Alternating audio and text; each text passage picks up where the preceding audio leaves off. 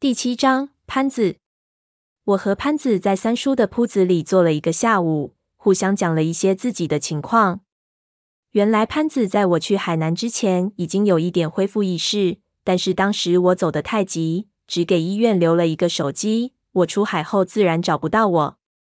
潘子的体质很好，恢复得很快。就算这样，他还是在床上躺了将近一个月。等他能够下得来找我们，却一个也联系不到。算起来，那个时候我应该是在陕西，而三叔就更不用说了，全世界都在找他。我看到潘子臂上戴着黑纱，就问他干什么。他说：“大奎一场兄弟，头七没赶上，现在带一下，心里也舒服一点。”我给他一提，想起去山东那段日子，心里也唏嘘起来。说到底，那件事情还是因我而起。如果当时不去多这个事情，将帛书给三叔看，个人现在的境况自然大不相同。潘子看我脸色变化，猜到我在想什么，拍了我一下，道：“小三爷，我们这一行，这该来的逃不了，怪不得别人。”我叹了口气，心说：“你说的简单，打死大奎的又不是你。”唏嘘了一阵，我又把我这一边最近的一些情况和潘子说了，听得他眉头直皱。听到后来我们的猜测。他面色一变，摇着头说：“他和三叔这么多年下来，他能肯定三叔绝对不是那种人，叫我别听别人乱讲。”潘子跟随三叔多年，感情深厚，有些话自然听不进去。我不再说什么，转移话题，问他有什么打算。潘子想了想，说：“本来他打算还是回长沙继续混饭吃，那里三叔的生意都还在，人他都认识。”回去不怕没事情做。现在听我这么一说，他觉得这事情不简单，恐怕得再查查才能安心。我点点头，虽然这里我基本上都查过了，但是潘子和三叔的关系不一般，有很多我不知道的关系在里面。他能去查查是最好不过。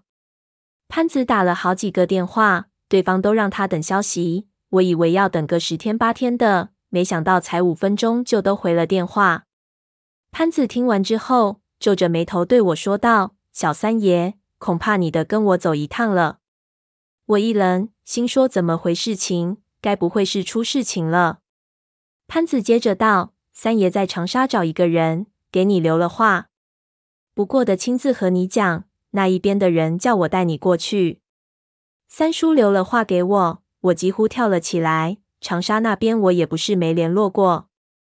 怎么从来没人和我提起这个事情？潘子表情非常严肃，也没想给我解释，对我道：“那边很急，您看怎么样？什么时候能够出发？”潘子非常急，我隐约觉得事情不简单，但是我也没想到他会急成这样。结果当天晚上我就上了去长沙的绿皮火车，什么都没交代。上了火车之后，我还问潘子。要是急干啥不坐飞机，还坐个火车？这不是笑话吗？潘子魂不守舍的，只拍了拍我说：“等一下就知道了。”我看他脑门上都冒了汗了，越发觉得奇怪，心说他到底在紧张什么？火车从杭州出发，先到了杭州的另一个火车站，三个小时后到达金华站前。此时我已经有点忍耐不住要问个究竟了。这时候。火车突然临时停车了。绿皮车临时停车是常有的事情。当时在买票的时候，我想这么远的距离，你不坐飞机，至少也要坐个特快。干什么要买绿皮的硬座啊？可是潘子的心思根本不在这个上面。现在车一停，我心里幸灾乐祸呢。你急事吧？临时停车，急死你！没想到车才一停，潘子就拍了一下，示意我跟上。我站起来想问他去哪里，结果他突然一个打滚，从车窗跳了出去。我一看，我操，这是干什么啊？车里的人一看也都吓了一跳，都站起来看。潘子在外面大叫：“小三爷，你还等什么？快下来！”我看了看四周，所有人都站起来看着我，心说这下子明天要上都市快报头条了。一咬牙也滚了出去。绿皮很高，我下来翻了个跟头。摔进一边的路枕上，潘子一把把我扶起来，就拉着我跑，一直跑进边上的田野里，上了个田埂，然后翻上大道，那里竟然已经有了一辆皮卡在等我们。潘子拉我进了皮卡，车子马上发动。我累得上气不接下气，等车开上省道，才缓过来，骂道：“你他妈的搞什么飞机？”潘子也累得够呛，看我的样子，笑道：“别生气，我是第一次这么狼狈，娘的也不知道什么时候招惹上的，不知道能不能甩掉。”说着，他看了看车后面，一片漆黑，似乎没人追来。我没听明白，看样子这些事情他都计划过了，忙问他怎么回事情。他点上一支烟，用长沙话道：“车上那哈有井吊子，三爷他不在。”长沙那哈乌交八公的里的帮老官沉出了鬼老二咧。这话的意思是火车上有警察，我三叔不在长沙，长沙那边的生意乱七八糟了，有做活儿的帮工里可能有警察的人了。他说话的时候眼睛瞟了瞟开车的人，我意识到这司机可能是临时找来的，不能透露太多，也就不再问了。心里却打翻了五味瓶一样，心说那我现在算什么？我不是成逃犯了啊！我的爷爷当年到底怎么回事？早几个月我还是小商贩，突然变盗墓贼和粽子搞外交就不说了，现在又成逃犯了，人生真是太刺激性。车开到金华边上一个小县城里，我们下了车付了钱。潘子带我去随便买了几件比较旧款式的小一号的西装换上，一照镜子比较寒酸，然后又赶到火车站。买了我们刚才跳下来那辆车的票，那车临时停车到现在才到这个站。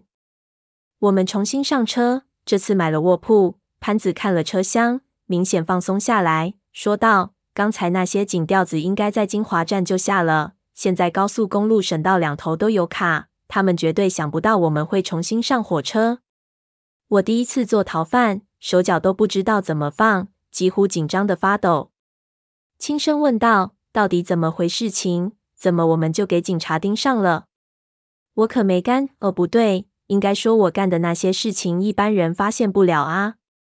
我也不知道。潘子说道。下午我给长沙我们的地下钱庄电话，结果那老板一听是我的声音，只说了两句话：一是让我马上把你带去长沙，三叔有话留；二是长沙出了状况，叫我们小心井吊子，然后就挂了。这老板是三叔三十年的合作伙伴，绝对靠得牢。我想了一下，杭州我不熟悉，待久了会出事情，怎么样也先回长沙再说。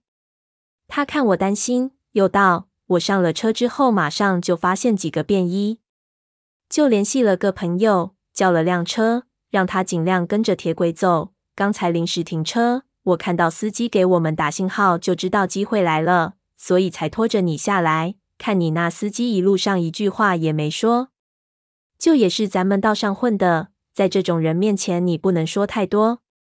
不过这些个条子没抓我们，说明我们和长沙的事情关系不大，肯定是长沙那里有大头的给带住了。咱们这些小虾米都是萝卜带出的泥，你也不用太害怕，和你做的那些事情无关，最多就是一个销赃。我听了稍微舒服一点，刚想说谢天谢地。没想到他又道：“长沙一旦出事情，千丝万缕的，三爷肯定脱不了关系。那老板也不说清楚，他娘的也不知道到底是什么事情。其实我们这几年已经很收敛了，几乎都没怎么直接下的。以前的事情也不可能给翻得这么大，真是想不明白。那你现在怎么打算？”我试探着问。我可不想亡命天涯。潘子道：“我们不能直接去长沙。”出了浙江，我们就下车，然后长途大巴到长沙边上的山里。三爷在外面有几个收古董的店，那里有人接头。那钱庄老板到时候会过来。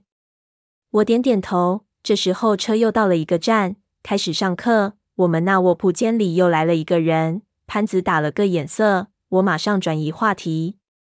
聊着聊着，我不知不觉就说到了陈皮阿四的事情。这人的名气在长沙倒是很响。潘子还听说过他，对我说道：“这人在我们那里也有自己的生意。听说他瞎了以后就不再自己做活了。文化大革命结束后，收了几个徒弟，倒卖古董给外国人。这人很阴，他几个最先跟他的徒弟几乎都已经给枪毙了，他还逍遥在外，传言很多，最好和他保持距离。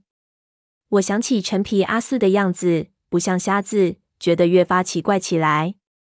我们按照潘子的计划，几经波折，来到长沙附近福寿山一带。那里果然好地方，沿途风景迷人。潘子常年在这一带活动，倒也习惯了。我们来到镇上一处杂货市场，好像旧社会地下党街头一样，东拐西勾的。来到一处一看就知道不会有生意的铺子里，铺了里外面卖的是旧电脑。里面推开后墙，就是一小间，再往里面豁然开朗，是两间铺面之间背靠背留出的一道建筑缝隙，大概能容纳两个人并排的走。现在上面拉起了雨布，里面两边一排架子，上面全是刚出世的名器。